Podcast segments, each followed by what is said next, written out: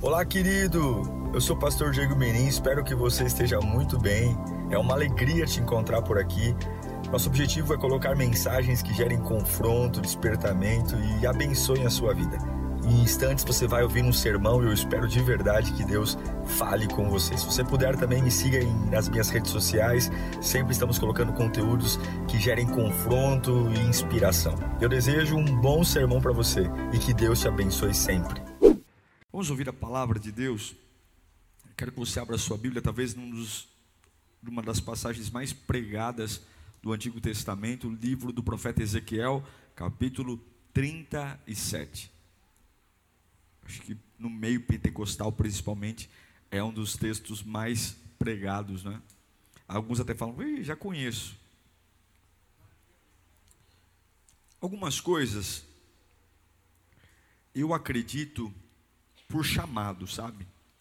Eu acho que cada igreja, cada ministério tem um chamado e não poderia ser diferente. A Bíblia diz que nós somos um corpo feito por vários membros e cada membro cumpre um propósito, desde que Cristo seja o cabeça. E eu acredito que uma das coisas que Deus me chamou mesmo é para tentar através da palavra de Deus, ensinar que todo avivamento começa por uma pessoa. Há em nós uma maldição de que quando a gente quer fazer um, uma situação grande, sabe, abrir uma empresa, começar um relacionamento, a gente tenta correr para grupos. Essa carência de compartilhar o que está aqui dentro com pessoas. Eu não acredito em amor eterno entre homens. Eu não acredito. Eu não acredito em fidelidade eterna. Eu não acredito em alianças inquebráveis entre homens. Eu não acredito em juras de amor eternas. E se isso choca você,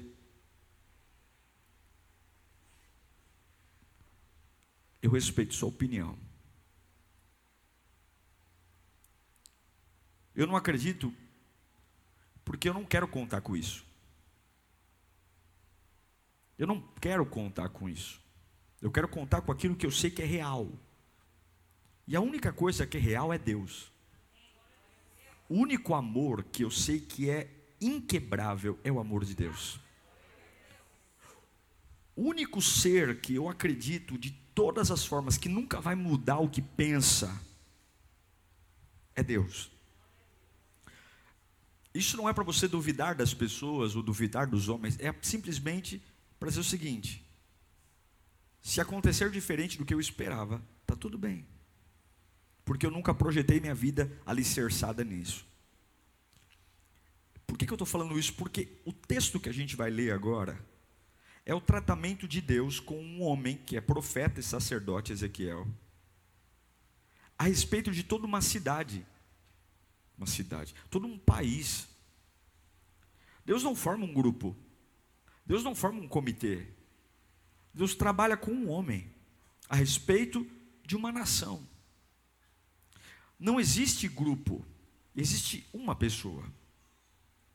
E todas as vezes que Deus quis esculhambar o inferno. Todas as vezes que Deus entrou aonde o diabo tinha dominado com os dois pés na porta, ele sempre levantou um homem. Repita comigo: um homem. Não é que Deus não quer que você ande acompanhado, mas a visão que Deus tem para você é uma visão de um homem. Quando Deus quis libertar Israel do Egito, ele levantou um Moisés. Quando Deus quis levantar e nascer o povo dele, ele levantou um Abraão. Quando Deus quis mudar a monarquia, tirar Saul e levantar um novo tempo, ele levantou um Davi.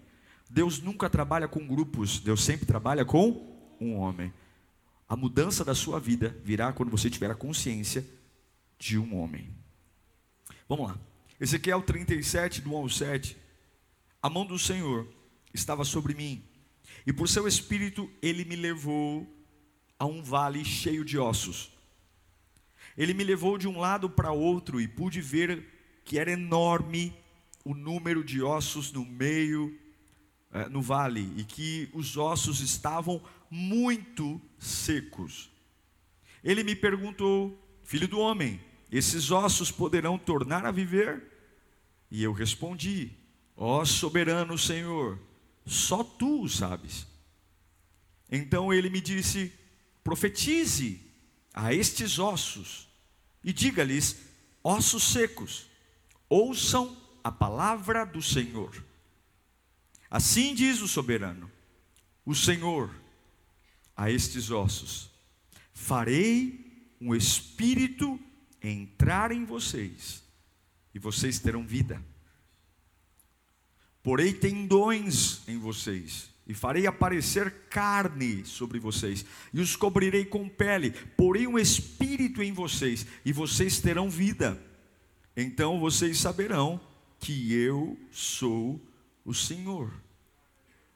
Eu profetizei conforme a ordem recebida, e enquanto profetizava, houve um barulho, um som de chocalho, e os ossos se juntaram osso com osso. Curve sua cabeça.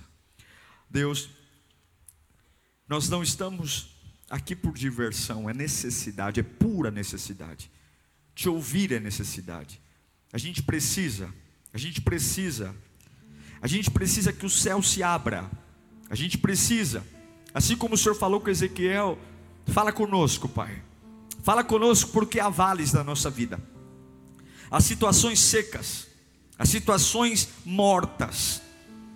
E eu não quero viver por achismo, eu não quero viver pela minha própria opinião, eu quero te ouvir. Eu quero falar, eu quero ouvir aquele que conhece e que me ama como ninguém me ama. Que me ama de um jeito que ninguém nunca vai me amar. Oh Deus, só tu tens as palavras de vida eterna. Só tu tens as palavras que preenchem minha alma. Ah, como vem força quando tu falas. Ah, como vem alegria. Ainda que nada fora de mim mude, quando o Senhor fala, é como, é como se tudo se tornasse possível, real. Quando tu falas, aquilo que até ontem eu dizia não tem jeito, passa a ter jeito. Nós imploramos, por amor a Cristo, fala conosco, Pai, em nome de Jesus. Amém. O nome Ezequiel significa Deus é fortaleza. Viveu no ano 586 antes de Cristo, e a missão do profeta Ezequiel era uma missão dificílima.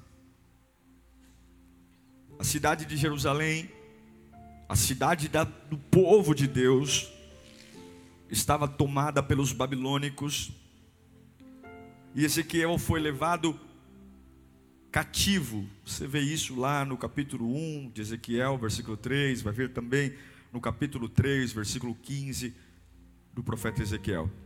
E agora, por conta do pecado, todos aprisionados, e Ezequiel tem um ministério muito pessoal. A grande missão de Ezequiel, nas suas pregações, nas suas explanações, nas, su nas suas profecias, era ensinar que cada pessoa é responsável pelo seu pecado. O fato de estar todo mundo preso não significa que o pecado é da nação, não, cada um é responsável pelo seu pecado. Pecado não é coletivo, pecado é individual. É a lei da semeadura, você planta, você colhe. E pelo fato de cada um ter o seu pecado, a, a grande profecia de Ezequiel era: gente, nós precisamos renovar no nosso íntimo, nós precisamos renovar no nosso íntimo, no nosso coração, a responsabilidade pelos nossos pecados e nos arrepender, senão o cativeiro não vai sair. Nós vamos estar debaixo de julgo, de opressão, de maldição. Ele esperava de verdade que através desse arrependimento a nação de Israel, que ainda estava debaixo de um cativeiro, ela tivesse nuances, ou ao menos flashes do que era uma vida nova diante de Deus. Não era uma vida nova diante da conta bancária, não era uma vida nova diante de um relacionamento, mas era uma vida nova diante de Deus. Uma vida que vale a pena, ela se inicia diante de Deus. Se você está assistindo esse culto hoje, você está aqui e fala, pastor, eu preciso de um recomeço. E esse recomeço não parte de Deus, você vai cair de novo. Pastor, estou quebrado, estou destruído. E se você não coloca nesse planejamento que o primeiro passo, o primeiro passo de uma vida nova, passa por uma nova vida com Deus, você não aguenta. Você não aguenta. E Ezequiel tinha uma missão também. A missão de mostrar para um povo que se perdeu o valor do templo, o valor de estar cultuando a Deus, prestar culto. E aí, o que, que Deus faz? Deus quer tratar com uma nação inteira, e Ele leva um homem para uma visão. Não é um, não é literal. Ezequiel não foi fisicamente para um vale. Você sabe, era uma visão. Não sei se ele estava dormindo, se ele estava andando, enfim. Deus levou ele para um lugar morto. E é importante observar os detalhes. Era um cemitério de ossos sequíssimos ou muito secos. Há muito tempo não havia vida. E era exatamente assim que estava o povo hebreu um povo sem vida que há muito tempo não havia vida.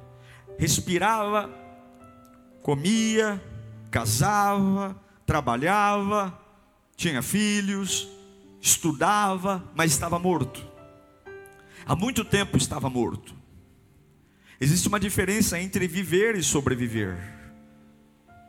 Viver é estar vivo, sentir vida sentir que faço parte de algo, sentir que a minha existência contribui, soma. Sobreviver é apenas o mínimo para não sucumbir. Estavam mortos. E a pergunta que Deus faz para Ezequiel, num tratamento individual, é mostrar um cenário de um povo que está morto, há muito tempo morto, e perguntar para ele: Olha, o que, que você acha? Você acha que esses ossos que estão muito secos, você acha que esse cenário de morte, de abandono, e veja, na visão deixa claro que há muito tempo não tinha vida, para justamente contrariar qualquer hipótese. Se fossem cadáveres quentes, mortos, porém quentes, ah, talvez fale, ah, vamos fazer um, uma ressuscitação. Não, não, o cenário era antagônico, ou seja, não tinha a mínima perspectiva científica de alguma coisa ali brotar. Era morte, morte e morte. E a resposta de Ezequiel é brilhante. Ele fala: Senhor, ó soberano, só tu sabes. Não, algum, eu já vi pessoas dizendo que Ezequiel teve uma resposta covarde, e não foi. Porque se ele confiasse em Deus, ele diria assim: Sim, Senhor, eu acredito. Que mentira, irmãos. Tem vezes, olha para mim, tem vezes Não adianta dizer com a boca que você acredita, se o coração não acredita. Deus não leva em conta quão belo é o seu discurso. Deus não leva em conta quão belo é o seu português. Deus leva em conta o que de fato acontece aqui dentro. E eu acho lindo que quando Deus pergunta para Ezequiel: Você acha que podem ter vida esses ossos? Ele não fala, Sim, Senhor, eu creio, porque não era isso que ele queria. Ele dizia: Senhor, tu sabes, em outras palavras, se o Senhor quiser, se o senhor quiser, vai ter vida. Se o senhor não quiser, não vai ter vida. Eu quero te ensinar isso em primeiro ponto. Todas as vezes que você olhar para uma situação impossível, todas as vezes que na sua casa, na sua vida tiver algo morto, e você for confrontado por você mesmo, por Deus, sobre se é possível restaurar um casamento, se é possível seu, seu filho voltar para casa, se é possível restaurar uma empresa. Não abra essa bocona cheia de dente dizendo, eu creio que é possível, eu creio. Não fale isso se seu coração não crê. Não fale isso se você não tem todas as peças. Apenas abra a boca e diga, Senhor, se o Senhor quiser, pode. Se o Senhor quiser, pode. Se o Senhor quiser, pode. Joga a responsabilidade em Deus. E aí o que, que Deus fala para Ezequiel? Então profetiza. Olha para aquilo que está morto e profetiza. Deus é especialista em lidar com o cadáver. Deus é especialista em gerar vida em cadáver. Eu me lembro de Gênesis capítulo 2, versículo 21. Quando Deus coloca Abraão no sono profundo, então o Senhor fez, o Senhor Deus fez o homem cair no sono profundo, e enquanto este dormia, tirou-lhe tirou uma costela e fechando o lugar com carne, com a costela que havia tirado do homem, o Senhor fez a mulher e o levou até ele. Com um pedaço de costela, Deus fez toda a mulher. O nosso Deus é especialista em fazer gente. Ele é especialista em pegar um nada e transformar num exército. E quando Ezequiel diz que ele crê, que, que o Senhor sabe, Deus fala para ele, então agora chegou a hora de usar a boca. Fala para o seu irmão, use a boca. No Evangelho, desde a criação, o poder está na boca. Irmãos, há um poder enorme na boca. Há um poder enorme na boca. O cofre da sua vida é o seu interior, sabia?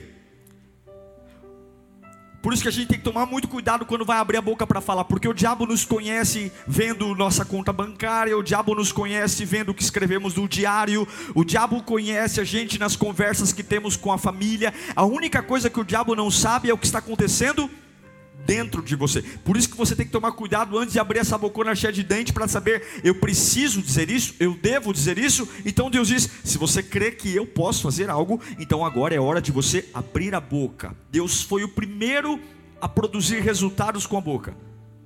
De uma terra sem forma e vazia, ele trouxe tudo à existência. E agora, nesse momento, Deus manda Ezequiel profetizar. Deus diz assim: todo o processo de mudança virá da sua boca.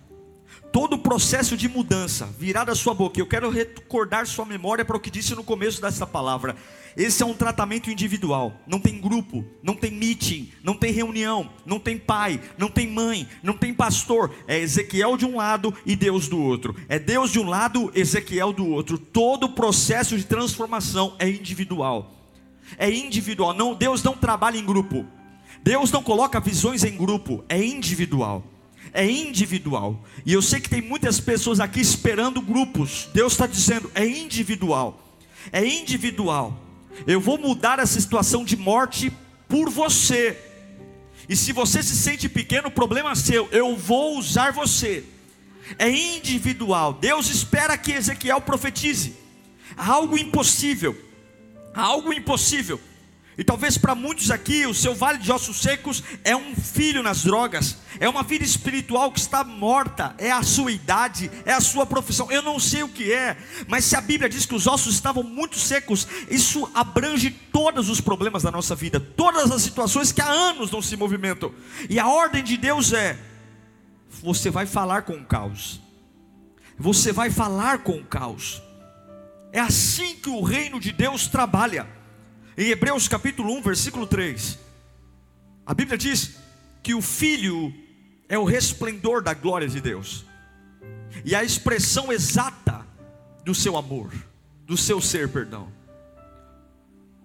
sustentando todas as coisas por Sua palavra poderosa. Todas as coisas do mundo espiritual, tudo que Deus fez, foi sustentado pelo poder da palavra. Todas as revelações, tudo, todo o esplendor da glória foi sustentado pelo poder da palavra, da palavra. E a hora que a gente entender isso, no meu lábio não vai ter mais espaço para lamento. Não tem como usar minha boca mais para conformismos, desculpas evasivas ou como, por exemplo, eu estou num beco sem saída, eu não sei o que fazer, eu não, eu não consigo mais enxergar, ah, eu não sei, eu, não, eu, eu, perdi, eu, eu perdi a fala, eu não sei o que dizer. Quando você lembra que o reino de Deus se movimenta pela palavra, quando você lembra que o, o caos é enfrentado pela palavra, você tem que lutar para que a sua boca seja como uma arma em direção ao inferno, e jamais você se cale se cale para as murmurações, se cale para as palavras tolas, se cale para os lamentos, mas não se cale diante da morte. Em Isaías capítulo 55, versículo 11, a minha Bíblia diz: E assim também ocorre com a palavra que sai da minha boca. Ela não voltará para mim vazia, mas fará o que desejo e atingirá o propósito pelo qual enviei. Olha como acontece a visão, olhe para mim. Deus fala para Ezequiel assim, ó: Ezequiel, pode intervir esses ossos? E ele diz: Senhor, tu sabes.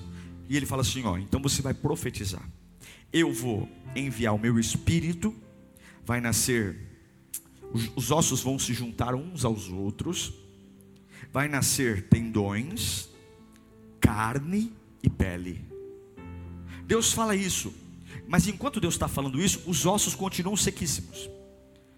Deus apenas deu um spoiler, está entendendo? Deus apenas deu uma dica do que vai acontecer em seguida, para ele ter alguma coisa para se apegar. Mas quando Deus falou que ia acontecer, nada aconteceu. Quando é que começou a acontecer? Quando Ezequiel olhou para o nada. Quando Ezequiel olhou para aquilo que não estava acontecendo e ele começou a falar com o caos. Mas por que que Deus disse para Ezequiel antes dele profetizar o que ia acontecer? Porque a sua boca só funciona certa. Grava isso na sua, na sua mente. Você só consegue mudar o caos quando o que você vê é igual o que Deus vê. Eu vou repetir. Você só consegue profetizar vida sobre o caos quando o que você vê é igual o que Deus vê. Quando Deus fala para Ezequiel antes dele profetizar, ó, oh, eu vou pôr o meu espírito, eu vou fazer osso se unir a osso, eu vou colocar tendão, eu vou colocar carne, eu vou colocar pele. O que, que Deus estava fazendo? Comece a colocar na sua mente. É isso que vai acontecer. É isso que vai acontecer. E baseado nisso que eu estou falando que vai acontecer, abre a sua boca, não olhando para o osso seco, não olhando para quantos anos não tem vida, mas baseado naquilo que eu disse que vai acontecer. Comece a olhar para o caos e repetindo o que eu falei que vai acontecer. Meu irmão, quando você vê o que Deus vê, independentemente do que está acontecendo, algo vai acontecer de forma sobrenatural. Não adianta você abrir a boca para profetizar de acordo com o que o medo está te mostrando não adianta você abrir a boca para profetizar de acordo com o que o médico acabou de te dizer na sala de espera. Não adianta você abrir a boca para profetizar de acordo com o que você acha. Você precisa dizer, Senhor, o que o Senhor está vendo? O que o Senhor está vendo? Sobre a minha doença, o que o Senhor está vendo? Sobre os meus limites, o que o Senhor está vendo? Sim, Senhor, eu creio que o Senhor é poderoso. Eu creio que se o Senhor quiser mudar a minha vida, o Senhor vai mudar. Então, o que o Senhor está vendo? porque eu vou abrir a minha boca de acordo com o que o Senhor está vendo. Ah, o Senhor está vendo uma libertação. Ah, Senhor, o Senhor está vendo que eu tenho a chance de recomeçar minha vida. Ah, o Senhor está vendo que eu posso recuperar meus dons.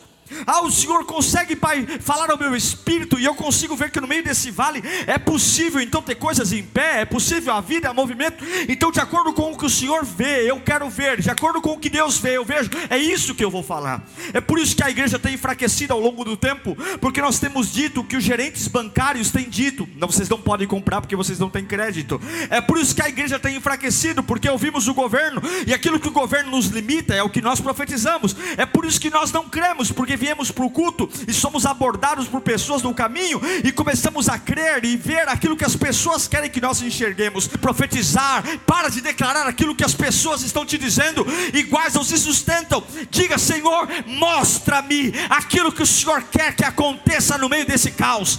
Qual é o avivamento que virá? Qual é? Qual é líderes da Lírio? Nós não vamos construir uma igreja olhando para as igrejas do lado. Nós vamos construir uma igreja olhando para o céu. O que o Senhor quer que aconteça aqui na E é isso que nós vamos construir aqui. Não é a média, irmãos. Nós temos uma época de iguais. Acontece um avivamento aqui, vão lá e copiam. Acontece, vão lá e copiam. E nós vamos, ah, eu quero igual, eu quero crescer igual, eu quero ter a vida igual. Um na família faz faculdade e compra um carrinho melhor, e todo mundo está lá, Senhor, abençoa, eu quero ter um carro igual ao meu irmão. Deus está dizendo, ei! Veja o que eu estou vendo. E o que eu estou vendo, olho nenhum viu, ouvido nenhum ouviu, e não passou pela mente humana. É isso que você vai falar com nada. Você não vai ter o emprego que todo mundo teve, você vai ter o emprego que não viram. Você não vai ter uma família igual a do João, da Maria, você vai ter uma família que ainda não ouviram falar dela. Você não vai ter uma. Não, não, não. Ei, ei, ei, ei, ei, Ezequiel. Se você me vê como soberano, você vai profetizar do jeito que eu estou vendo que vai acontecer. Profetiza porque eu estou vendo que o osso vai bater com o osso. Profetiza porque eu estou vendo que vai ter tendão. Profetiza porque eu estou vendo que vai ter carne. Profetiza porque eu estou vendo que vai ter pele. E assim como disse o Senhor, Ezequiel profetizou e aconteceu. Em nome de Jesus, em nome de Jesus, em nome de Jesus, em nome de Jesus, em nome de Jesus, em em nome de Jesus. Eu não sou o que a Zona Leste vai dizer que eu sou, eu não sou o que me limitaram, eu não sou a faculdade que eu estudei, eu sou aquilo que Deus vê na minha vida. Em nome de Jesus, hoje você vai largar as estacas, você vai largar as cordas, você vai largar os limites, você vai romper para um novo nível, meu irmão. Eu não estou falando isso para você ficar feliz, não. Eu estou pregando a minha palavra de Deus aqui hoje. Em nome de Jesus, nós vamos viver o que Deus quer que nós vivamos. Doe a quem doer. Doe a quem doer. Doe a quem doer. O limite da visão estabelece o limite da posse. Deus falou para Abraão: Até onde você enxergar é a terra que eu estou te dando. Qual era o tamanho da terra? O tamanho da visão. Quer mais uma? Deus falou para Josué: aonde você colocar a planta do teu pé, é a terra que eu estou te dando. Qual é o tamanho da terra? O tamanho da terra é minha capacidade de pisar e ir mais longe. Sabe por que, que você não conquista nada? Porque tua visão é medíocre. Sabe por que, que você não sai da marginalidade? Estar à margem é estar ao lado da fé. Porque a sua oração é medíocre. Porque você ora com a sua visão. Você compra com a sua visão. Você assina com a sua visão. Você negocia com a sua visão. Você entra na sala do médico com a sua visão. Você toma remédio com a sua visão. Você troca de carro com a sua visão. Você serve a Deus com a sua visão. Você é um voluntário conforme a sua visão. E é por isso que você fala: por que, que eu consigo tão pouco? Porque a capacidade de adquirir uma posse, a, a, a tua posse está de acordo com a sua visão. Profetiza. E eu declaro que toda a deformação da sua visão, irmão, não tem jeito. Eu sem óculos, tá com o carro no buraco. Mas eu não posso ter miopia espiritual. Miopia, astigmatismo é aqui nessa terra. Esses olhinhos que a terra há de comer um dia. Agora os meus olhos espirituais eu tenho que enxergar muito bem. Toda a deformação da sua vida, levanta sua mão para cá se o seu Deus pode tudo, porque sua oração é de um Deus que não pode nada. Se o teu Deus é o Deus do impossível, porque sua oração é uma oração de possíveis. Levanta sua mão para cá, eu quero declarar essa palavra, 1 Coríntios capítulo 2, versículo 9. Você vai abrir a sua boca só quando você tiver certeza de que aquilo que você vai profetizar nem olho viu nem ouvido ouviu, nem mente humana imaginou o que Deus, o que Deus preparou para aqueles que o amam. Ezequiel 37, 7, coloca lá para mim. E eu profetizei, leia para mim, por favor, até a parte, até o primeiro ponto. Leia. E eu profetizei como eu achei e eu profetizei como a maioria quis. E eu profetizei com aquilo que eu imagino. Eu profetizei conforme Ele mandou. Quando eu vejo como Deus vê, o meu compromisso é dizer o que Deus pode fazer. Meu irmão, eu não sei se você está sentindo, mas há uma unção de desatar pessoas aqui hoje. Gente que entrou aqui cheio de faixa, gente que nem se mexe mais, Gente que tá, tá, tá, Deus vai arrancar, assim como arrancou de Lázaro as faixas. Deus vai te desatar, vai desatar a sua fé hoje, a sua fé hoje. E você vai abrir a tua boca conforme Deus está dizendo. Tudo que te paralisou, você vai denunciar hoje. Tudo que amarrou sua fé, amarrou sua fé. Nós vamos começar a falar do impossível. Eu declaro isso em nome de Jesus. O nome de Jesus, você não vai ficar indiferente aos propósitos. Você não vai fazer acordo com o morto. Você não vai fazer acordo com o osso seco. Você vai dizer, Senhor, o que, que o Senhor vê aqui? O que, que o Senhor vê? Aquilo que o Senhor vê. O Senhor vai usar minha boca para mudar. Profetiza. Profetize e os ossos viverão. Profetiza. E aí, Ezequiel capítulo 37, versículo 9, na parte B, a Bíblia diz que é um vento que sopra dos quatro ventos. Venha desde os quatro ventos. Repita comigo: quatro ventos. Cada um dos ventos mudou algo. E eu declaro que esses quatro ventos vão vir sobre a sua vida hoje. Eu orei dizendo, Senhor, o que são esses quatro ventos? Deus colocou algo no meu coração, eu quero compartilhar, eu quero profetizar. Eu não estou dando uma palestra, eu estou pregando a palavra. Eu creio no poder da palavra. Eu creio que a pessoa que está se sentindo mais derrotada aqui nessa noite pode sair de forma de cabeça erguida aqui hoje, porque Senhor, tu sabes, tu sabes. O primeiro vento, dos quatro ventos, o primeiro vento, o primeiro vento que trouxe uma revolução, é o vento da concordância. É o vento da concordância. Em Mateus 18, 19, diz que em verdade também vos digo: que se dois concordarem na terra, em qualquer assunto sobre o que qual pedirem, isso será feito por a vocês, por meu Pai que está nos céus. É o vento da concordância. O primeiro vento, a Bíblia diz que enquanto ele profetizava, houve barulho como de chocalhos, osso batendo a osso. Concordância significa acordo, harmonia, simetria, unidade, ligamentos, juntas, conciliação. Eu quero declarar esse vento na sua vida. Não adianta querer o Espírito Santo sem ter o vento da concordância. Deus vai começar a colocar coisas que estão desajustadas na sua vida em ordem. Coisas que há muito tempo não se encaixam, vão se encaixar em relacionamentos familiares eu declaro que esse mover que vai vir sobre a sua vida hoje vai te dar estrutura para unificar o que está quebrado. Deus vai colocar você como agente de conciliação, a unidade. Deus vai te dar sabedoria para unir pessoas da sua própria família que se afastaram. Deus vai te dar estrutura para você fazer pessoas que pararam de se falar, que voltarem a se falar. Há um vento que vai soprar aqui hoje. Vai haver um barulho, vai haver um ruído nos WhatsApps, vai haver um ruído na internet. E esse ruído vai ser o movimento dos ossos que estavam separados, voltando a ter unidade. Deus vai trazer para você uma unção tão poderosa. Esse é o primeiro vento. Se você começar a ver que Deus é possível, que Deus pode mudar tudo, vai vir um aconselhamento, vai vir uma situação assim como o povo estava rebelde, assim como o povo não queria Deus. O primeiro vento mostra osso se unindo a osso. Deus vai começar a tratar a essência, o caráter, o temperamento, a índole. Vai acabar as agressões, vai acabar a ignorância, vai acabar o medo, vai acabar a brutalidade, vai começar a ter acordo, vai começar e vai ser através de você você, Ezequiel. Você, Ezequiel. Através de você, Ezequiel.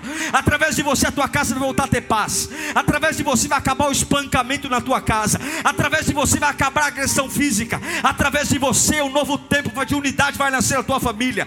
Através de você, homens que estão lá fazendo mal para a família vai acabar. Através de você, na tua empresa, vai ter um novo nível de conciliação. Vai ter um novo nível de RH. Um novo nível de gestão de pessoas. Quantos recebem isso em nome de Jesus? É um Ezequiel. É um Ezequiel. Mas não importa, pastor. Eu sou, eu trabalho na Copa, eu trabalho na faxina. E quem você acha que era Neemias? E quem você acha que era Ezequiel? Deus vai te levantar. Deus vai te levantar, Deus vai te levantar, vai te levantar, Deus vai transformar, vai unir crânio a pescoço, a coluna, uma restauração. Mentes confusas, mentes doentes, mentes fracassadas, mentes instáveis. O primeiro vento é o vento da conciliação é o vento do acordo, é o vento da pacificação. Em nome de Jesus, olhar para aquele monte de ossos separados dá desespero, mas agora tem ordem. Eu consigo ver esqueleto por esqueleto, e Deus vai fazer toda a bagunça da sua vida cair por terra, ou Deus vai te dar sabedoria. Você vai ser chamado de conciliador. Pessoas vão olhar para os esqueletos bagunçados e vão dizer: me dá uma palavra. E Deus vai usar a sua boca para dizer: vamos organizar esqueleto por esqueleto aqui agora, porque é um vento da, da concordância sobre a minha vida. Pessoas vão chegar desequilibradas perto de você e elas não vão ficar mais desequilibradas, não, elas vão voltar a ter equilíbrio. Eu profetizo o vento da concordância sobre a sua vida. A sua boca será marcada pela concordância, a sua boca será marcada pelo ajuntamento. Você vai ser portador de paz. primeiro vento é o vento da concordância, osso com osso, osso com osso, em osso com osso. O segundo vento é o vento da perfeição. Perfeição. A Bíblia diz que no segundo vento, Ezequiel 37, 8, olhei e eis que havia tendões sobre eles e foram cobertos os de tendões. Tendão é um cordão forte que prende a ponta de um músculo ao osso.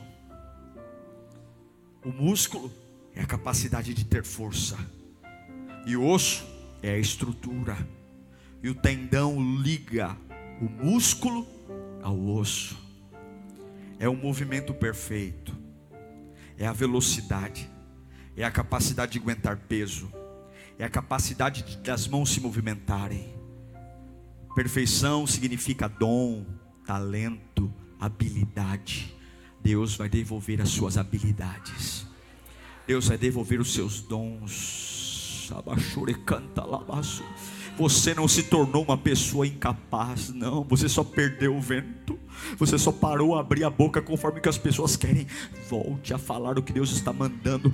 O osso vai começar, ligamento, tendão, e você vai começar a pegar de novo. Você vai ver que os teus dedos vão voltar a se mover. Você vai começar a ter habilidades. A perfeição é o conjunto de habilidades e qualidades que a pessoa atinge um alto grau, um alto valor, e você vai voltar a ter perfeição nos seus movimentos vai voltar a ser um profissional bem-sucedido, vai voltar a ser uma mãe bem-sucedida, não vai criar teu filho através do YouTube, vai criar o teu filho com a sabedoria que vem de Deus, não vai criar tua empresa de acordo com só com o Sebrae, manda dizer não, porque o que Deus tem para você, o Sebrae ainda não viu, o Sebrae ainda não conheceu, você vai conduzir sua empresa de um jeito novo, vai se movimentar de um jeito novo, irmão, eu creio, quem está recebendo aqui?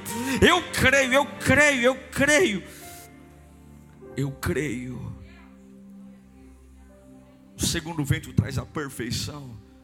Não eram só esqueletos, mas eram esqueletos amarrados a um propósito, a uma força. O terceiro vento traz a saúde. Saúde. A Bíblia diz em Ezequiel 37, 8, que cresceram carne em cima dos músculos, em cima dos tendões. A carne é a visibilidade. A carne é o volume, é a materialização do corpo. Tem substância, tem peso, tem matéria. É evidente que já não é igual. É quando a vitória começa a ser visível. É quando a estrutura tendão e músculo, e osso com osso, é algo interno, mas a carne não, a carne já começa a glorificar a Deus de lá de fora. As pessoas já começam a dizer: Você não é mais o mesmo. Há um vento que vem sobre você, você que é fiel, que consegue abrir a boca do jeito certo, onde o seu próprio corpo começa a evangelizar, a sua própria carne começa a evangelizar carne. Diga comigo, carne, saúde. Saúde, saúde, saúde, saúde emocional. Ninguém vai me tirar do equilíbrio. Saúde física. E aí vem o quarto vento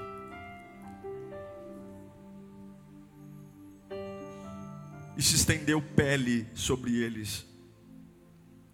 O quarto vento é a cobertura. Deus cobriu eles. Concordância, perfeição, saúde e cobertura. A pele é o quarto elemento que se estendeu pelo corpo. É como se Deus dissesse: Eu estou embalando tudo. O órgão mais extenso do corpo é a pele. Eu estou embrulhando tudo. E vou proteger você de infecções. Vou proteger você de agentes externos. Vou proteger você de ataques. Se não fosse a pele, ah, irmão, a carne não duraria um dia. Mas a pele, a pele protege. Diga comigo, a pele protege. Eu não sei para que eu estou pregando aqui, mas você vai sair daqui com cobertura hoje. Você não vai ser tão sensível como era até então. Vai sair daqui com pele, vai sair daqui com pele. E agora acontece o mais importante. Olhe para mim. Não peça o Espírito Santo se você não pediu a Deus concordância. Não peça o Espírito Santo que te encha de, vida se você está com a sua vida totalmente desordenada. Peça o primeiro vento, concordância.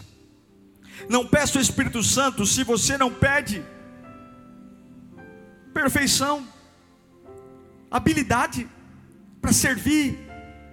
Para que você quer o Espírito Santo se você não se dispõe a fazer nada, a crer em nada, a viver nada, a contrariar nada, aceita tudo de mão beijada, não luta por nada, é um covarde, é uma covarde.